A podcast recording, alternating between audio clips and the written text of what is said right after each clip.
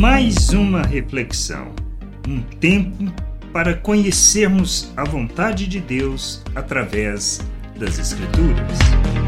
O início de uma jornada, um chamado de Deus, uma resolução tomada, o início de uma jornada que entendemos ser o querer do Pai e que nos conduzirá por caminhos que nem sempre imaginamos, como aconteceu com Paulo sobre o seu desejo de ir a Roma como podemos ler em Atos 19, versículo 21. Depois destas coisas, Paulo resolveu no seu espírito ir a Jerusalém, passando pela Macedônia e a Caia, e ele dizia: Depois de passar por Jerusalém, preciso ir também a Roma. Os processos de Deus, seu chamado, nunca acontece de forma abrupta. Ele trabalha a nossa vida lentamente. Primeiramente, coloca em nosso coração o seu desejo nos alimentando. Então caminhamos na direção de fazer a sua vontade. E assim, somos conduzidos e levados a realizar o seu plano. À medida que caminhamos e amadurecemos sobre o seu querer, as coisas vão sendo reveladas.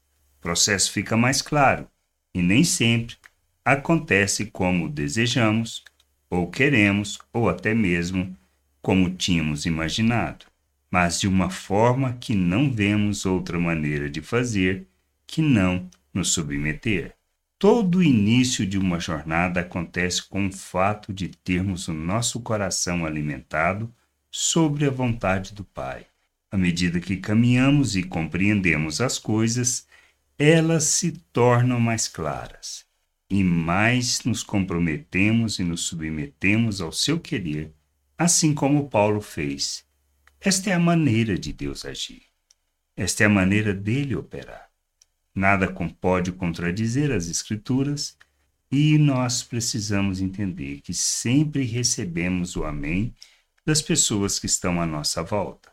Que a gente possa amadurecer, crescer e andar na vontade do Senhor para a glória e louvor do seu nome. Graça e paz sobre a tua vida. Amém. Gostou da reflexão? Compartilhe. Não deixe de ler as Escrituras.